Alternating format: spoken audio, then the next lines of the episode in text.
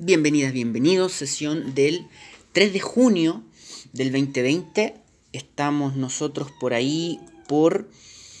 em,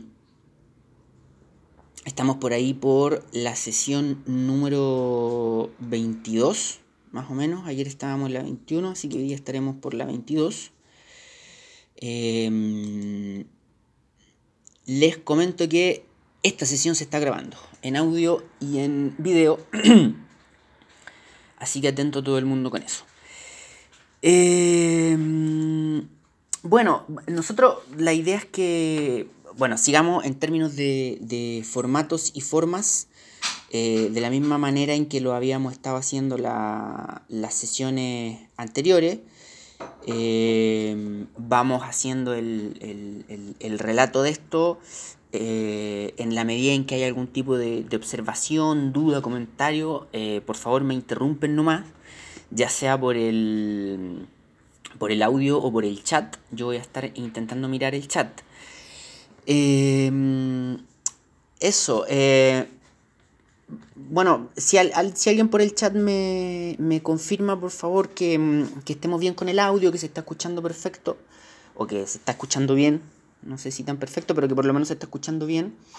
Me habían comentado por ahí que mm, eh, las lluvias en algunos sectores de Santiago anoche de alguna forma eh, molestaba algunas señales.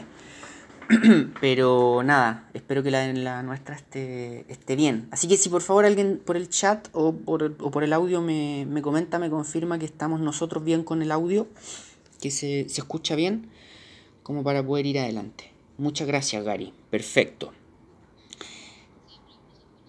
Muchas gracias, muchas gracias. Muchas gracias, Valeria. Em, vamos entonces con, con lo nuestro el día de hoy. Y lo nuestro el día de hoy va a ser, em, bueno, básicamente seguimos con el, el, el mismo plan de ayer un segundo voy a compartir pantalla. Eh, ahí. Chrome. Mm, mm, mm. de mayo, sesión del 3 de junio. Eh, ahí está.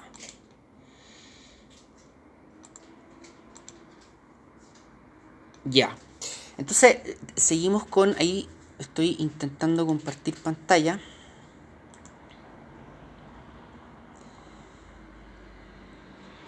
Ya. Entonces, seguimos con eh, el, mismo, el mismo plan que, que, habíamos iniciado el día de ayer, eh, que era eh, abordar, digamos, el, el, el, rol y esta posición de mm, América Latina en la Guerra Fría, ¿no? ¿Cómo, cómo está, ¿no? qué posición ocupa, qué lugar ocupa América Latina en, la Guerra Fría. Eh, ayer lo iniciábamos y hoy día intentamos cerrar la, temática. Eh, yo entiendo, estoy totalmente, eh, digamos, al tanto de que ayer el final fue un, un poquito abrupto, pero bueno, fue en, función del tiempo y hoy día voy a tratar mm, de, optimizar un poquito más eso y tratar de trabajar en eso para que el final no, sea tan abrupto y sea un, cierre un poquito más suave donde podamos eh, también eh, eh, cerrando mirar hacia atrás de la misma clase para retroalimentar y etc. Pero bueno, em, entonces seguimos con el mismo plan de ayer y seguimos por lo tanto bajo los mismos propósitos de aprendizaje, objetivos de aprendizaje. ¿Qué estamos intentando hacer para que se entienda bien? Eh, identificar un conjunto de elementos y antecedentes referenciales del fenómeno histórico global de la Guerra Fría, integrar y sintetizar elementos y antecedentes referenciales del fenómeno histórico y global de la Guerra Fría en su relación con América Latina, reconocer el papel y el lugar de América Latina en la Guerra Fría, y finalmente identificar elementos y antecedentes de disputa en el contexto de la Guerra Fría en el campo de lo simbólico, lo ideológico y lo cultural. Em, bueno, en, este último punto yo mm, evidentemente no vamos a tener el tiempo para hacer algo tan, tan fino como, como dar esa mirada o, mm, hacer ese análisis eh, referente al último, al último propósito de aprendizaje. Pero nada, en ese caso tenemos las lecturas. Eh, hay una parte importante del texto de las profesoras Ulianova y Fediakova que eh, formalmente era una lectura del día de ayer, donde se refiere justamente a esta relación entre el Partido Comunista chileno y el Partido Comunista soviético en términos del intercambio cultural y en términos de los apoyos que habían en ese sentido. Eh, ahí hay una, cosa importante que sería interesante que, mm, que revisaran, que leyeran una vuelta en función de este último propósito de aprendizaje.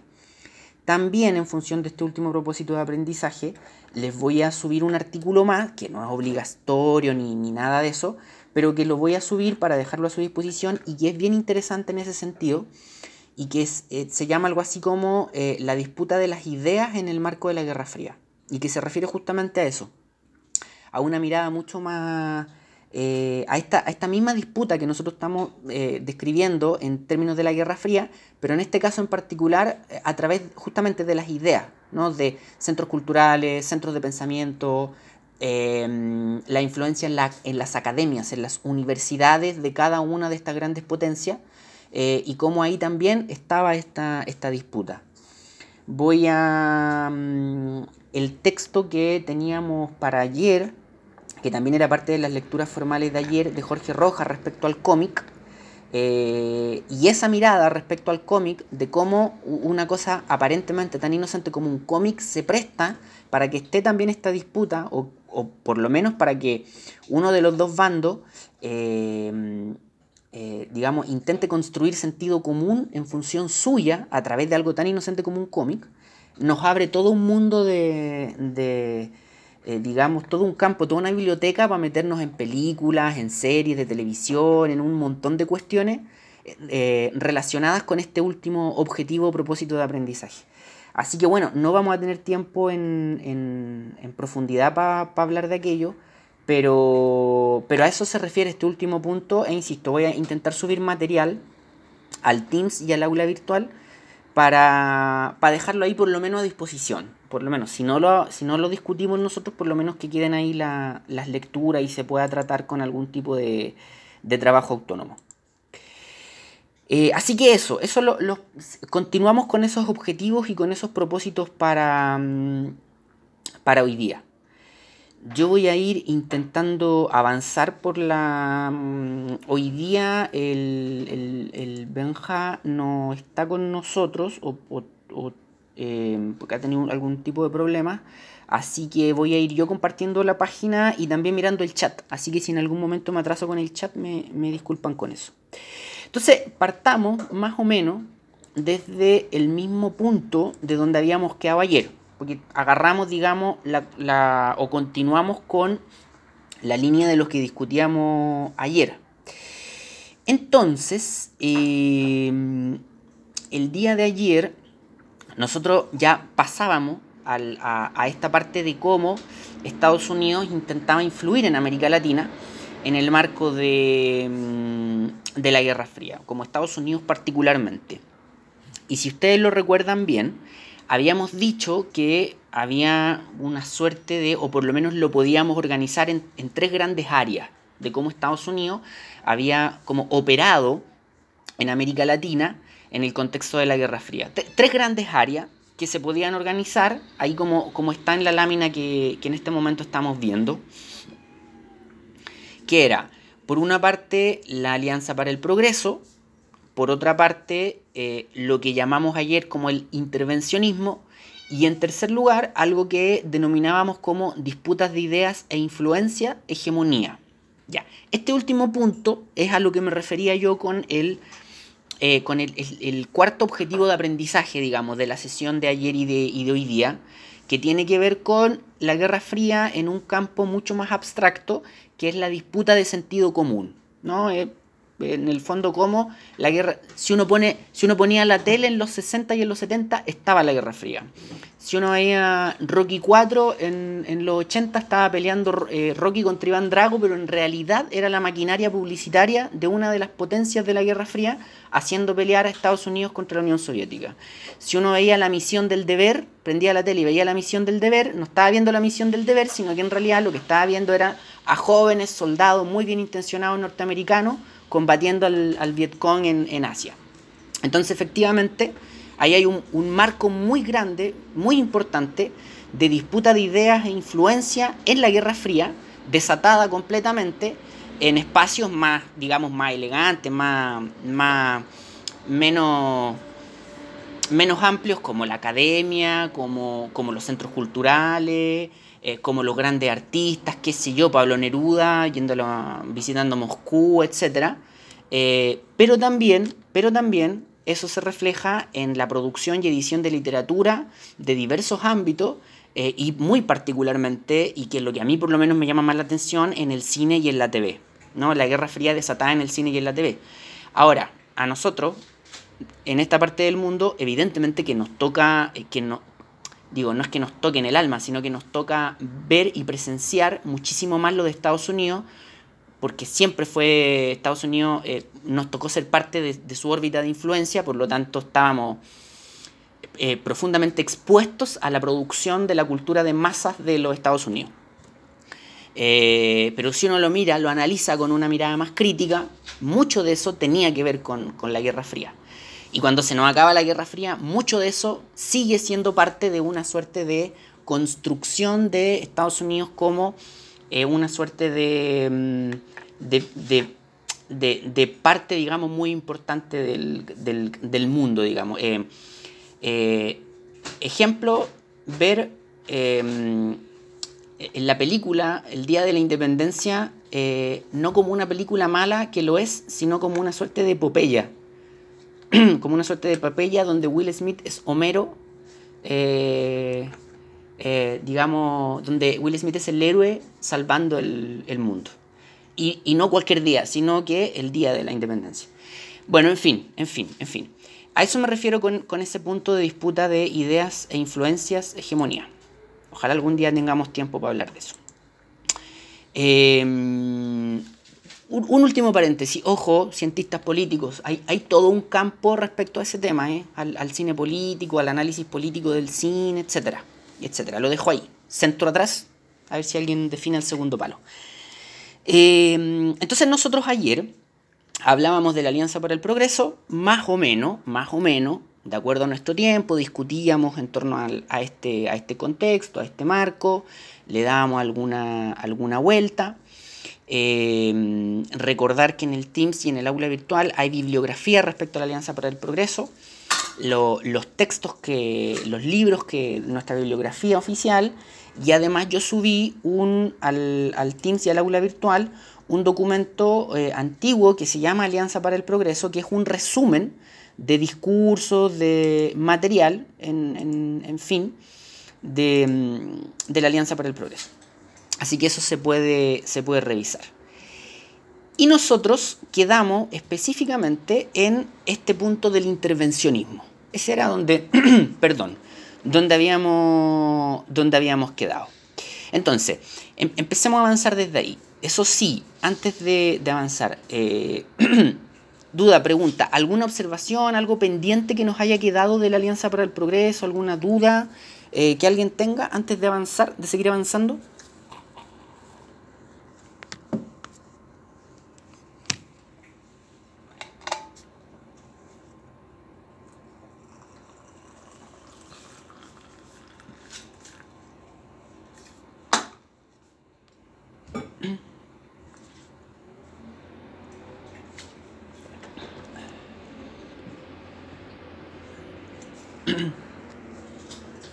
¿No? ¿Seguimos entonces? Ya. Em, seguimos entonces. Nosotros eh, eh, ayer entonces quedábamos en este punto del intervencionismo eh, y este punto del intervencionismo a su vez lo teníamos dividido algo así como en dos áreas o en dos grandes puntos que eran el financiamiento o lo que llamábamos al financiamiento a diversos sectores políticos Em, y después una, suerte de pregunta de por qué en Estados Unidos nunca había un golpe de Estado. Concentrémonos en, cerremos el punto que dejamos abierto ayer respecto al financiamiento a diversos sectores políticos. Eh, y bueno, básicamente esto hacía eh, referencia, esto del financiamiento a diversos sectores políticos, así como suena, Estados Unidos eh, a través de sus aparatos de inteligencia, va a intervenir en diversos países de América Latina financiando a determinados proyectos políticos. ¿Para qué Estados Unidos va a financiar a determinados proyectos políticos? Bueno, por la misma razón que financiaba la Alianza para el Progreso, para evitar el triunfo de los proyectos que Estados Unidos consideraba o que bien eran revolucionarios eh, o eran cercanos a la Unión Soviética formalmente o a proyectos comunistas, marxistas, socialistas. En, simple, es el mismo objetivo que la Alianza para el Progreso, solo que por otros medios. ¿no? La Alianza para el Progreso te ofrece modernizar. Esto, ojo, esto está en uno de los textos, ya no me acuerdo en cuál texto está, pero se, me parece que en el de Martínez Lillo, donde se recogen documentos oficiales de la Alianza para el Progreso, donde se plantea esta frase de modernización en vez de revolución. Si la Alianza para el Progreso te ofrecía modernización en vez de revolución, o sea, yo como país te ayudo para mejorar tu calidad de vida, para que tu economía sea más moderna y para que avances al desarrollo a cambio, que tú te quedes en mi órbita y a cambio de que no votes por los proyectos cercanos a la Unión Soviética, el intervencionismo, este al que me estoy refiriendo ahora, el financiamiento a diversos sectores políticos, no te ofrecía esa posibilidad. Derechamente metía plata a proyectos políticos que, em, que digamos, pudiesen ser más cercanos a ti o que por lo menos evitara que ganaran aquellos proyectos políticos que pudiesen ser cercanos al mundo soviético o que pudiesen ser marxistas, socialistas o tomar el ejemplo, ese ejemplo de, de la revolución cubana. A eso me refiero con financiamiento a diversos sectores políticos. Y como lo, lo, veíamos ayer, como lo, mm, como lo planteábamos ayer, em, teníamos un, un, ejemplo nosotros. Voy a. Dejé de compartir pantalla porque voy a compartir de nuevo eh, uno de los documentos que estábamos viendo ayer, muy, muy brevemente. Eh, ahí está. Ahí estoy compartiendo un documento. Eso es. Que era el que veíamos ayer, que lo quiero plantear como, como ejemplo de cómo Estados Unidos va a eh, intervenir de esta forma que, lo estamos describiendo ahora. Em, nada, yo ayer había hecho una, suerte como de introducción con este tema. Eh, básicamente, en la década de los 70, en Estados Unidos, en el Senado norteamericano se genera una comisión, que es la comisión, eh, se le apoda la comisión Church, porque la preside un, señor que se llama Frank Church, me parece, del apellido estoy seguro, del nombre no tanto, pero me parece que era Frank Church, y que básicamente lo que hace es desclasificar eh, una serie de documentos de inteligencia, así privados, de primer nivel, de la CIA, Em, respecto a las operaciones encubiertas de los aparatos de inteligencia de los Estados Unidos alrededor del mundo. O sea, cómo operó la CIA en distintos lugares del mundo en las décadas de los 50, 60, 70, en función de los objetivos del Estado norteamericano. Em, y en esos documentos una parte importante corresponde a América Latina y una parte importante también corresponde a Chile. Entonces yo la semana pasada subí al Teams y al aula virtual estos documentos en el tomo 1 del documento completo, pero también subí un documento de unas 65, 66 páginas, eh, que es específicamente referido al caso chileno. O sea, se seleccionaron eh, para el documento que ahora estamos viendo en pantalla solo eh, la documentación referente a cómo Estados Unidos interviene en la política chilena. ¿Ya? Eh, entonces, esto es, interesante porque, digamos, si uno quiere ver, no entender, o sea, bueno, también entender, pero ver, conocer efectivamente uno de los medios a través de los cuales Estados Unidos, en el marco de la Guerra Fría, intervenía en América Latina, bueno, acá hay fuentes de primer orden. Estos son documentos, insisto, de Estado, eh, revelando otros documentos de Estado. Eh, insisto, esto está en el, en el aula, eh, perdón, en el Teams, en el aula virtual. Solamente hay un, un ahora una, una, pequeña mirada como para que tengamos algunos ejemplos de lo que estamos, de lo que estamos comentando. Eh, aquí hay varias cosas que yo eh, destaqué con, con, bueno, no, no, varias cosas, sino que unas poquitas cosas que yo destaqué en amarillo que me parecen bien, bien clarificadoras, como bien, eh, bien ejemplificadoras. Mm, creo que es, es, más difícil revisarlo acá por el, en, en línea que, que en el archivo. Entonces, para que no perdamos mucho tiempo, no vamos a buscar mis partes destacadas en amarillo, pero sí como algunos detalles. Por ejemplo, el primer párrafo ya deja como clarito el tema, ¿no? Que esto lo habíamos visto ayer. Perdón por lo reiterativo, pero como para que retomemos. Eh, eh, bueno, eh, Estados Unidos opera de forma encubierta en Chile entre, la, entre 1963 y 1973 y esto fue extensivo y continuo. The Central Intelligence Agency, la, la CIA, gastó 3 millones de dólares para influir en las elecciones de chilena, en las elecciones presidenciales chilenas en 1964. Eh, gastó 8 millones de dólares en, los años que van entre 1970 y el golpe de Estado de 1973. Eh, y sobre 3 millones de dólares eh, en el año fiscal de 1972. O sea, solo en 1972 la CIA le metió 3 millones de dólares a Chile, ¿no? A, intervenir la política chilena. Em, eso, entonces nosotros, pa, que acá yo en el documento tengo una serie de cosas destacadas, pero para que nos ahorremos el, tiempo, vamos a irnos a la cronología, porque la cronología es más fácil de mirar. Eh, ah, miren, aquí en, la página que estamos viendo hay otra, hay otra cosa bien, bien interesante eh, que se refiere específicamente a la propaganda, a las técnicas de propaganda. Entonces, por ejemplo, si se fijan, acá hay un, dice tabla, pero en realidad es, una, es más humilde que una tabla, dice... Eh, técnicas de acción encubierta utilizadas en Chile entre el 63 y el 73 propaganda para elecciones y apoyo a partidos políticos. 8 millones de dólares. Producción eh, de propaganda y apoyo a los medios de comunicación. Más de 4 millones de dólares.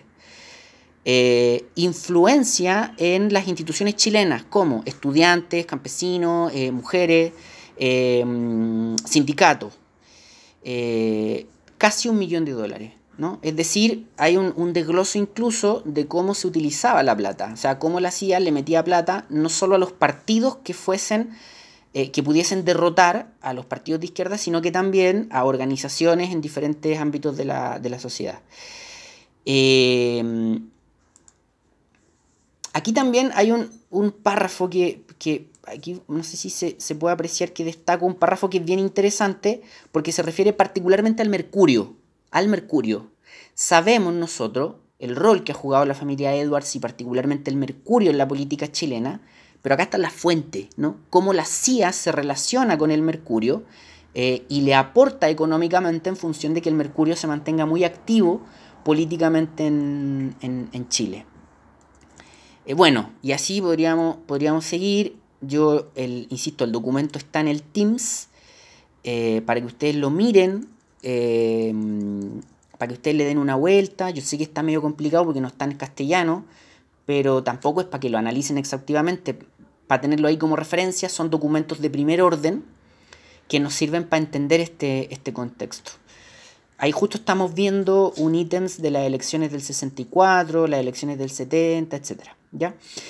Eh, vámonos muy rápido, y esto para que ya nos salgamos de acá, porque yo sé que em, es medio tedioso mirar este documento, pero si nos vamos acá a la, a la cronología, a las páginas finales del documento, donde dice apéndice, eh, encontramos una cronología que simplifica bastante el acceso a la, información, digamos, a los contenidos.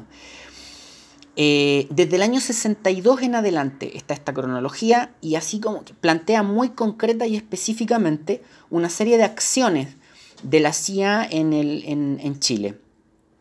Entonces, por ejemplo, solo, solo para dar un, inicio, en el año 62, eh, el Special Group, que es un, digamos, un órgano, un, grupo especial de la CIA dedicado a, este tema, aprueba 50 mil dólares eh, para eh, la democracia cristiana chilena en el año 62.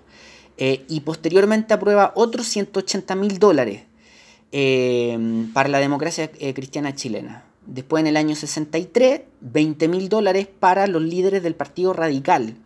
Y así, y así. Y así ustedes pueden seguir por la cronología y van a encontrar una serie de información bien interesante. Eh, a quienes les aportaba la CIA directamente eh, a los partidos de centro que pudiesen, a los partidos reformistas, muy en la onda de la Alianza para el Progreso, aquellos partidos que Estados Unidos consideraba democráticos y reformistas que pudiesen derrotar a los proyectos revolucionarios o cercanos a la unidad popular. Perdón, o cercanos a la Unión Soviética. Caso chileno particularmente, por ejemplo, democracia cristiana, partido radical. Eh, eso en un primer término. Luego, evidentemente la CIA también va a invertir en partidos de derecha, para el caso chileno el Partido Nacional, partidos de derecha no tan extremos de derecha, pero partidos de derecha igual. Y ya después, en, o más adelante, cuando la situación se hace más conflictiva, también la, la CIA se vuelve mucho más tensa y empieza a invertir en, eh, o por lo menos a relacionarse a grupos de, perdón, de derecha como Patria y Libertad, que aparecen citados en este documento, eh, como ya vimos, a medios de prensa, a radios de oposición, al Mercurio particularmente, eh, a grupos de prensa de ese tipo. Eh, y muy. Por, acá hay una cuestión bien interesante también que a mí me, parece que es todo un, ámbito para investigar más en detalle. Y en estos documentos incluso está la participación de empresas privadas. ¿No? Particularmente acá se menciona mucho a esta compañía que es la ITT, que es una compañía norteamericana que empieza a operar muy potentemente en Chile, eh, básicamente porque eh, la ITT tenía intereses en el ámbito de las comunicaciones en Chile. Y cuando el gobierno de Allende empieza a eh, nacionalizar el, el, mundo de las telecomunicaciones, la ITT pierde propiedad y la ITT se mete pero con todo a también a meterle dinero al, digamos, a la, a la oposición al, al, gobierno de Allende. Entonces, bueno, en fin, en fin, para que no, para que no sigamos con, con esto. Eh, ahí dejé de compartir el, el documento.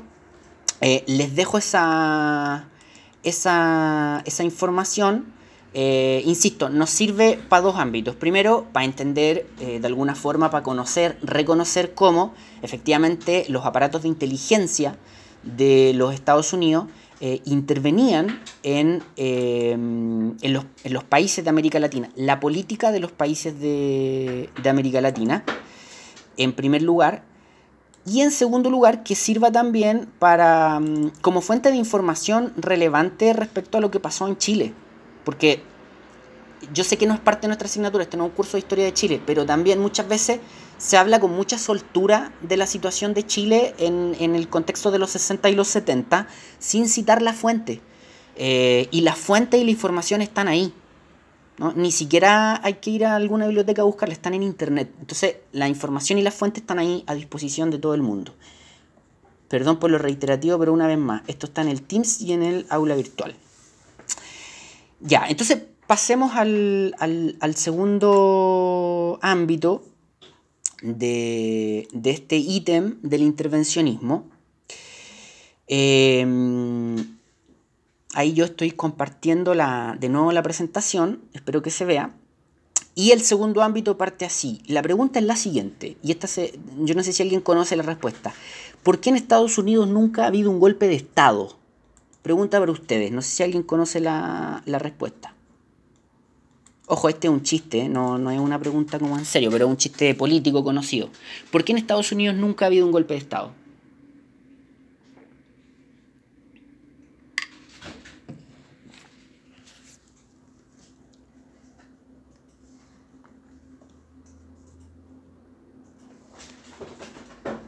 ¿Alguien? ¿Somebody por aquí?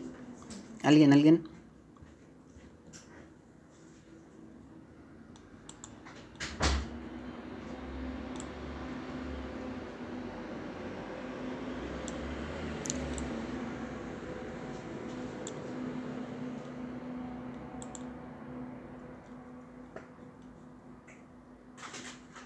No, nadie por acá. Bueno, la clave del chiste y la clave con, nuestra clase eh, es que, bueno, es que en Estados Unidos nunca había un golpe de Estado porque en Estados Unidos no hay embajada de Estados Unidos. Y aquí hace referencia a esto al contexto del siglo XX, donde hay una serie de eh, vinculaciones entre los golpes de Estado en América Latina eh, y, Estados Unidos, ¿no? Lo que acabamos de hablar respecto a Chile particularmente, bueno, al resto de los países de, América Latina, ¿no? Eh, ¿A qué hago referencia con esto? A, a un intervencionismo eh, un poco más agudo. Si se fijan, vamos como metiéndonos en terrenos más oscuros. Partimos con la Alianza para el Progreso, seguimos con el apoyo y el financiamiento a sectores políticos y ahora ya derechamente nos metemos en operaciones de inteligencia ya en un nivel mucho más, más complejo. Por ejemplo, durante décadas operó en eh, América Latina, en, en Panamá particularmente, una institución que se llamaba la Escuela de las Américas eh, equipo, ¿alguien, ¿alguien recuerda o alguien escuchó alguna vez hablar de la Escuela de las Américas? ¿Alguien tiene una noción de qué se trata la Escuela de las Américas?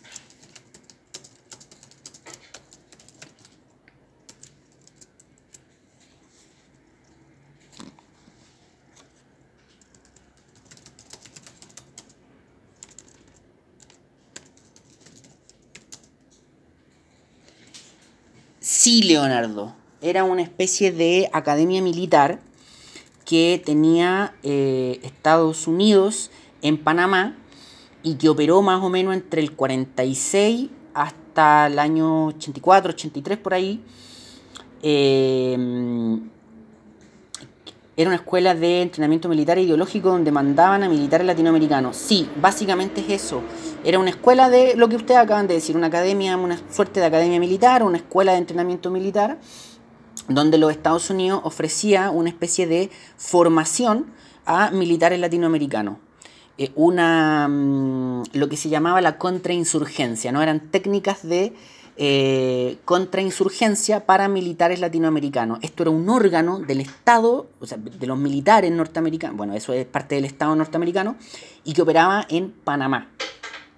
Eh, ahí el, concepto es la contrainsurgencia, ¿no? Técnicamente era una cuestión académica donde se formaba a los militares latinoamericanos. Ahora el tema es cómo se los formaba. Aquí, como muy bien lo apunta Diego, eh, para que nos quede claro más o menos el tenor de esta cuestión, Manuel Contreras se formó en, la Escuela de las Américas. ¿no? Eh, es, una cuestión bien, bien compleja, tanto así que definitivamente luego Estados Unidos la sacó de Panamá y se la llevó adentro de Estados Unidos y de alguna forma la reformuló, o por lo menos formalmente se reformuló, porque era una cuestión bien, bien polémica, donde se enseñaban técnicas de contrainsurgencia, lo que en, español antiguo significa que te enseñaban a eh, combatir a los grupos insurgentes y habían técnicas, digamos, de las partes más oscuras del mundo militar, técnicas de tortura, técnicas, en fin, en fin. Era una cuestión bien compleja y bueno, operó, insisto, desde el año 1946 hasta mediados de la década de los 80. Eh, y un ejemplo bien expresivo es lo que nos dice Diego, ¿no? Manuel Contreras fue, fue enviado ahí y, bueno, y muchos reconocidos eh, personajes del estilo de Manuel Contreras también fueron enviados ahí. Em, otro ejemplo de esta, de esta lógica de Estados Unidos operando en, América Latina en la Guerra Fría es esto de, eh, por ejemplo, la relación de Estados Unidos con Nicaragua y la relación de Estados Unidos con la familia Somoza. en Nicaragua. Ahí también, como, como antecedente, darle una vuelta si a alguien le, interesa el tema, eh, porque realmente Estados Unidos va a tener una relación muy estrecha con esta familia que va a gobernar Nicaragua por varios años y que se va a vincular contradictoriamente también con todo el movimiento sandinista y en fin, es Estados Unidos operando también en, un país centroamericano.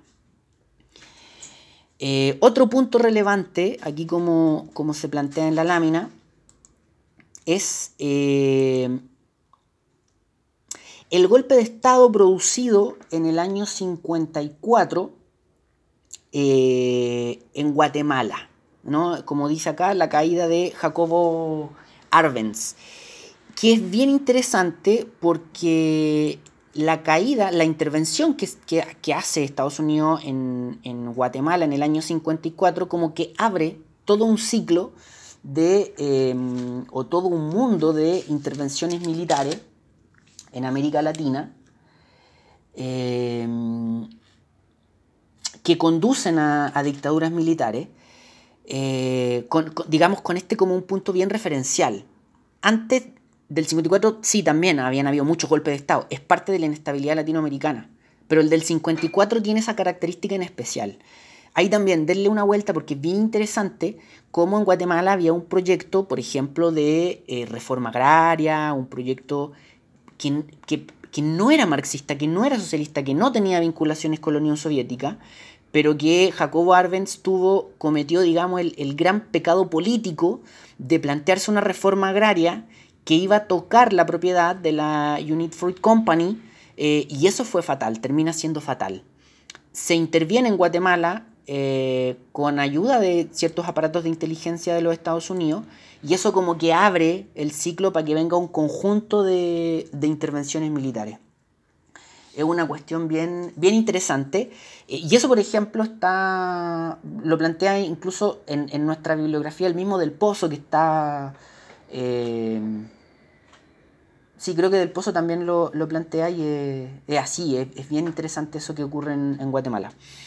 Eh, y bueno, y después vienen, sabemos en América Latina, un conjunto de golpes de Estado en el cual es bien interesante hacerse la pregunta, bueno, ¿cuál es el rol que, que juega ahí Estados Unidos en, cada uno de ellos. Nosotros no tenemos tiempo de, ir de uno en uno, pero sí podemos hacer una pequeña agrupación, ¿no? bien no tan exhaustiva por, el tiempo, pero que nos permite organizar esto. Entre el año 62 y el 63 en América Latina van a haber eh, por lo menos unos 6 o 7 golpes de Estado, en, solo entre el año 62 y el 63.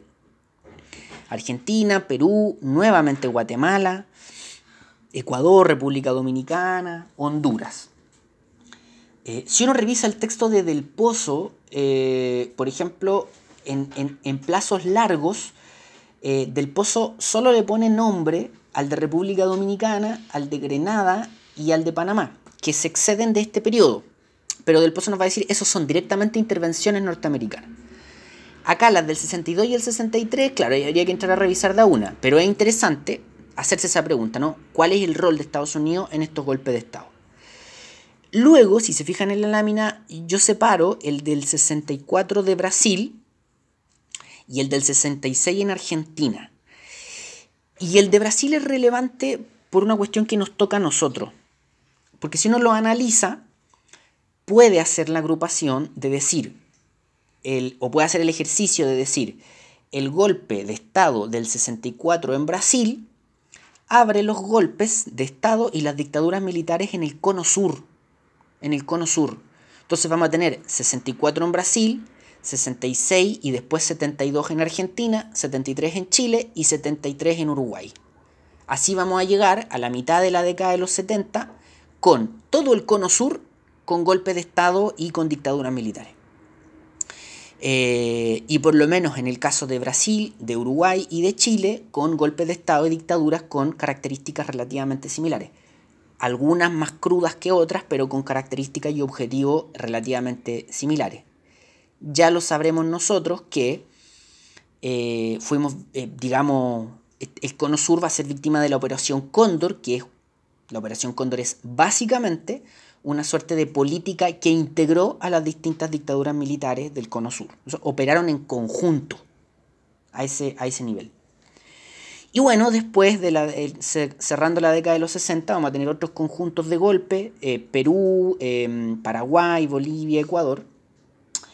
Eh, y ahí también hay que hacer la salvedad y la, y la distinción de que de todas formas se genera también en América Latina un fenómeno que se hace interesante para nosotros los chilenos, y es que em, algunas dictaduras militares, como por ejemplo la de Perú y la de Paraguay, fueron dictaduras con proyectos económicos nacionalistas y que fueron bastante reformistas también. Entonces después, si alguno, alguna de ustedes toma estas temáticas después para hacer un trabajo, para hacer alguna, alguna la tesis, etc., ahí hay un buen antecedente también. Eh, la dictadura militar chilena tiene características propias bien especiales eh, y hay otras dictaduras que se distanciaron mucho, sobre todo en términos económicos. La dictadura militar chilena abre el neoliberalismo en América Latina, lo abre. Las otras dictaduras militares en América Latina no lo hicieron, entonces hay una, diferencia también importante. Y la peruana fue particularmente nacionalista, no fue particularmente reformista incluso, en un sentido progresista me refiero. Em, ya, eso con, este tema. Eh, equipo, hasta acá. ¿Alguna, ¿Alguna duda, alguna pregunta, observación? ¿O avanzamos? ¿O avanzamos? Nos quedan unos 15 minutos. Estamos bien con el tiempo.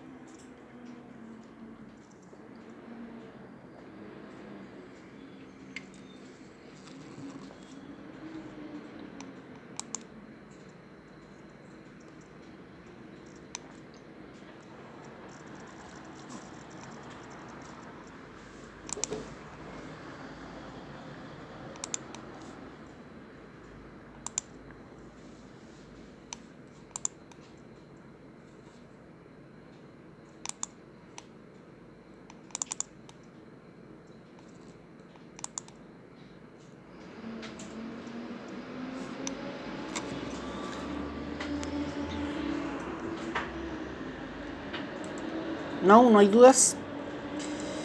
Em, ya, vamos. Mm, vamos eh, adelante entonces.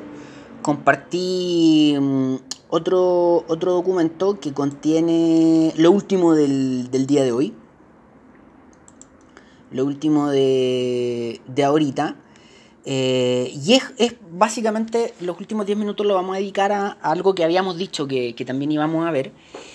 Eh, y que era una, suerte de mirada más, más propia a la, a la, América Latina.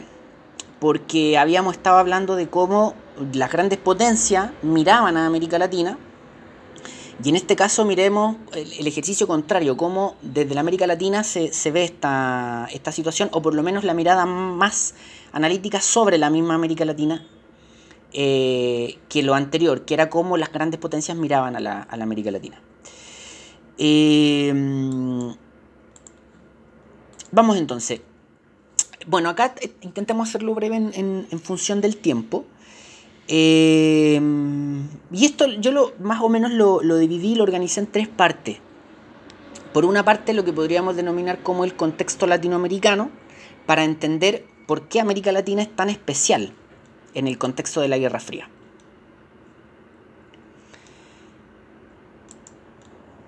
En primer lugar, el contexto latinoamericano, eh, hay dos cuestiones que son bien relevantes, que, están planteadas en los textos de todas formas, así que también ahí pueden darle una, mirada.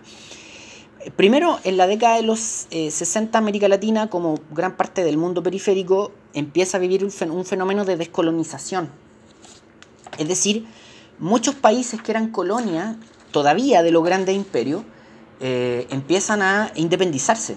Entonces vamos a tener en América Latina y el Caribe algo así como 13 nuevos países en la década de los 60. ¿Y por qué es tan relevante que hayan nuevos países en la década, países así propiamente tal? Porque te genera un mapa político nuevo. O sea, por ejemplo, son votos que y lo digo muy fríamente y muy pragmáticamente, son, son votos en Naciones Unidas, son 13 nuevos votos en Naciones Unidas, son 13 nuevos votos en la OEA, en fin, ¿no? hay, hay nuevos actores políticos en, en, América Latina, son nuevos países donde se pueden hacer negocios, etc., desde el punto de vista de las potencias. Entonces eso en los 60 ya ofrece un, un marco especial. En segundo lugar, eh, América Latina a la década de los 60 todavía no tiene sus metas de desarrollo y de industrialización cumplidas. Toda esta discusión que habíamos hecho nosotros en función de la em, respecto a la industrialización, bueno, acá ya se está viendo que no se avanza a la velocidad que se esperaba, por lo tanto ahí hay nuevamente un, flanco, digamos una especie de eh, marco de tensiones. las metas del desarrollo no se han cumplido, las metas de la industrialización no se han cumplido.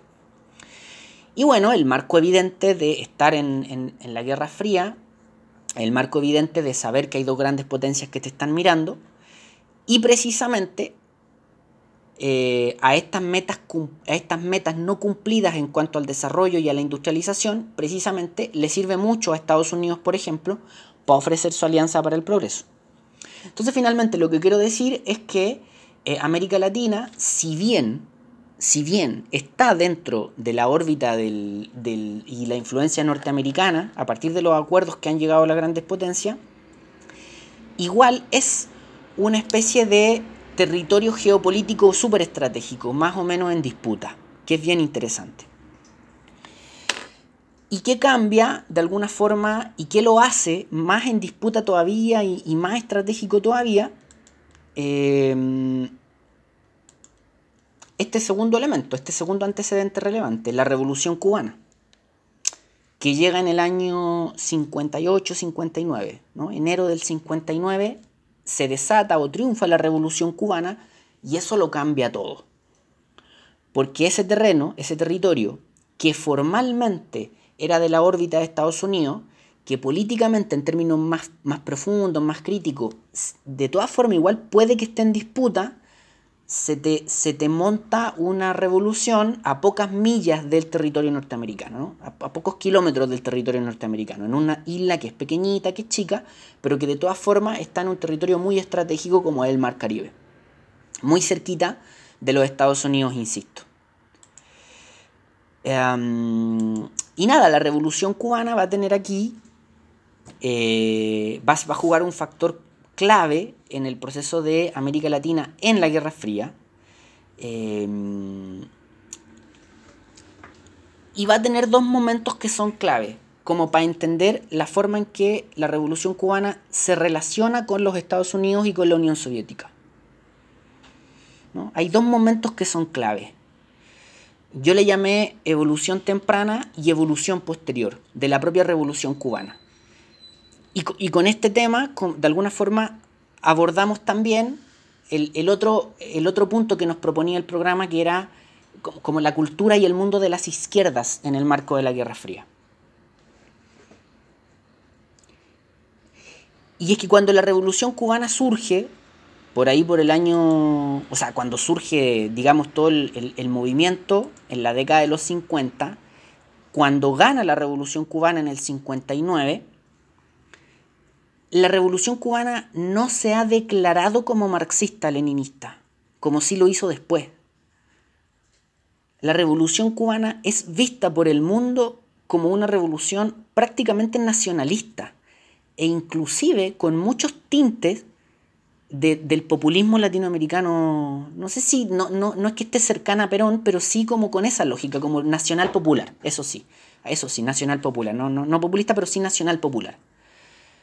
¿no? Es vista así como, como, como una revolución de independencia y prácticamente nacionalista, con un proyecto de ese tipo.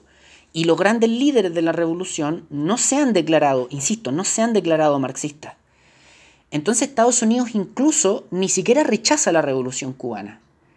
Hasta hay un documento que está en el libro de Martínez Lillo, que la bibliografía del curso para el día de hoy, donde, la, donde el Estado norteamericano le envía una carta a los líderes de la Revolución cubana y les dice, incluso estamos de acuerdo con muchos de sus objetivos. Entonces la revolución cubana al principio tiene ese tinte y el mundo está como expectante. ¿Para dónde va este proceso? ¿no? ¿Para dónde van estos barbones que lo que hicieron, así como cada uno lo quiere ver como de acuerdo a sus ojos? ¿no? Están haciendo la independencia en Cuba, están liberando a Cuba de una, de una dictadura terrible que era la de Batista, corrupta, etc. Bueno, el punto es que, el punto es que eh, viene la revolución cubana y los primeros problemas con Estados Unidos son cuando los líderes de la revolución cubana empiezan a implementar su reforma agraria. Y su reforma agraria se metía con las grandes firmas y empresas norteamericanas en Cuba del azúcar. Y ahí el Estado norteamericano empieza a tener grandes problemas con, los cubanos. Ahí, ahí sí ya empiezan las tensiones. No recuerdo el año exacto, esto está en la bibliografía, empieza a evolucionar el proceso. ¿Y a qué me refiero con evolución temprana? Cuando se empieza a notar que la revolución cubana avanza hacia un proyecto marxista y cuando ya definitivamente los líderes de la revolución se declaran marxistas-leninistas. Y esto es por ahí por el año 61, 62, 63, no me acuerdo exactamente. Para corroborarlo se puede buscar en la bibliografía porque está se declaran marxista-leninistas y ahí evidentemente eso significa tomar una posición y significa que eres enemigo de los Estados Unidos y que Estados Unidos ya definitivamente es enemigo tuyo. Estados Unidos había roto relaciones con Cuba eh, a partir de este conflicto por, por el azúcar, por la reforma agraria que les había dicho. Pero el hecho de que los revolucionarios cubanos se declararan marxista-leninistas, evidentemente es tomar una posición en la, en la Guerra Fría y es decir, Estados Unidos, bueno, o es, digamos, se presta para que Estados Unidos rompa ya definitivamente relaciones con ellos. Eso es como, a eso me refiero con la primera evolución temprana. Ahí queda claro que en el, a dónde va en el marco de la Guerra Fría la, revolución cubana. Em, y ahí se define la relación con Estados Unidos, evidentemente. Luego, como sabemos, viene la crisis de los misiles, en el año 62, 63 por ahí, no recuerdo exactamente, eh, y que bueno, la crisis de los misiles básicamente es que los aparatos de inteligencia de los Estados Unidos detectan que hay misiles soviéticos en Cuba, y ahí es uno de los momentos más crudos y más álgidos de eh, la Guerra Fría.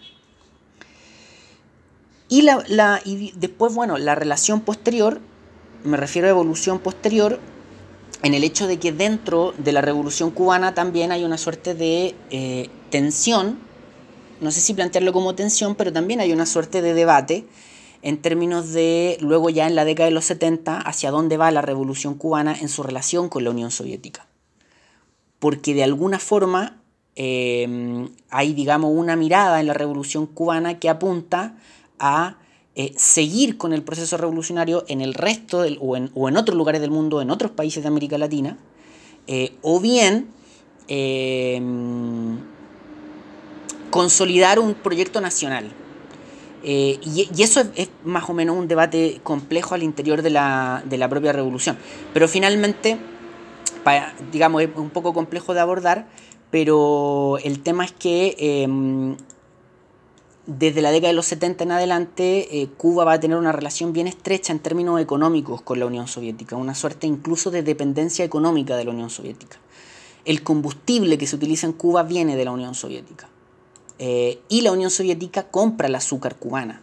En el fondo, para decirlo muy fría, críticamente y tal vez molestamente para que no simpaticen, pero finalmente Cuba va a establecer hasta que se desintegra la Unión Soviética, una relación de dependencia económica con la Unión Soviética. Un intercambio de compra de, cosas que, que, Cuba no podía producir eh, y venta de materias primas también hacia la, Unión Soviética.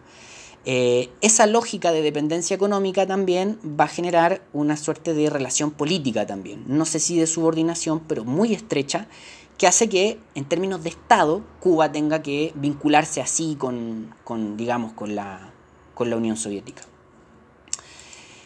Eh, eso, y para cerrar el, tema, eh, solo para cerrar, 30 segundos para plantear que, que sí, que como lo plantea el programa, la revolución cubana va a ser una suerte de faro que va a mm, influenciar profundamente en las izquierdas de América Latina. muy profundamente. Van a surgir eh, un conjunto de grupos de guerrillas insurgentes y movimientos armados urbanos bajo la influencia de la Unión, perdón, bajo la influencia de la Revolución Cubana, bajo la influencia de las teorías del foco guerrillero del, del, Che en algunos casos, otras guerrillas urbanas, no tan influenciadas teóricamente, pero sí bajo esa lógica o, o sí bajo la influencia más, más, general del, proceso de la Revolución Cubana. Eh, y ahí podemos, los Tupamaros, la FARC, eh, en el caso chileno el MIR, va a haber una relación incluso estrecha entre el MIR y el proceso cubano. Eh, la revolución cubana va a influenciar profundamente en el campo popular de los distintos países latinoamericanos. Eh, no necesariamente con guerrillas insurgentes, pero los sectores de profesionales que se van a vincular, los estudiantes. O sea, el campo popular latinoamericano va a estar profundamente influenciado por el proceso de la revolución cubana. Y también vamos a tener esta relación, que yo lo incluí acá, de los partidos comunistas latinoamericanos que también se van a vincular con la revolución cubana, pero mucho más directamente con la situación de la Unión Soviética. Y cuando pongo acá en la lámina partidos comunistas hermanos, no es para ser sarcástico, sino que es para utilizar el término que se utilizaba en el texto de Ulianova y Fediakova. Y con eso cierro el círculo, con eso voy a cerrar el círculo la relación de las izquierdas de América Latina con la Unión Soviética, por lo menos del Partido Comunista, eso lo abordamos a través de la lectura de, de y Fediakova, eh, donde es bien interesante cómo la Unión Soviética respetando de alguna forma la, estas órbitas de influencia, no se vincula con los estados latinoamericanos así directamente, pero sí con los partidos comunistas de cada país, y en este caso el Partido Comunista Chileno va a generar una relación de financiamiento, una relación de apoyo logístico, orgánico, etcétera, etcétera. Eh, entonces los partidos comunistas van a tener como esta suerte de doble relación. Por una parte vinculado y por una parte planteándose muy cerca de la revolución cubana, pero también eh, planteándose como partidos hermanos del Partido Comunista Soviético. Pero insisto, eso más en detalle y con mucha mayor claridad está planteado en el, en el texto de, de Ulianova y, Fediakova. Eh, equipo, es su equipo. Hasta, ya, ya estamos en, la hora, pero eh, necesito saber si alguien tiene alguna, alguna duda, alguna observación, pregunta para cerrar, eh, porque ya estamos en el tiempo. ¿Algún comentario final, alguna duda?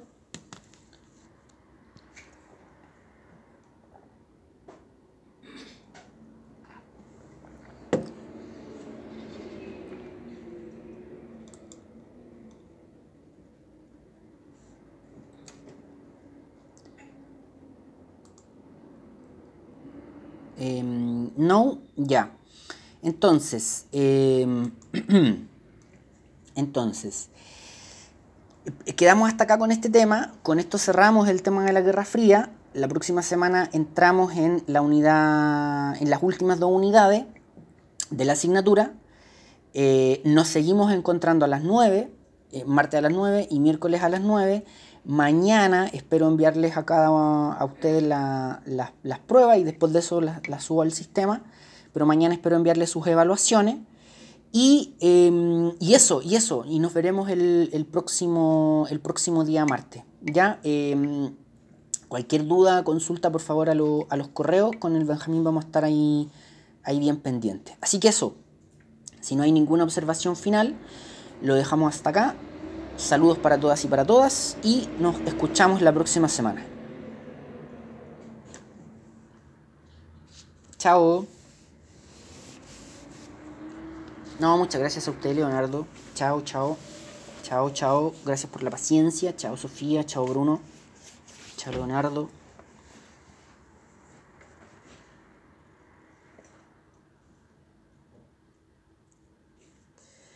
Chao, chao, Gary.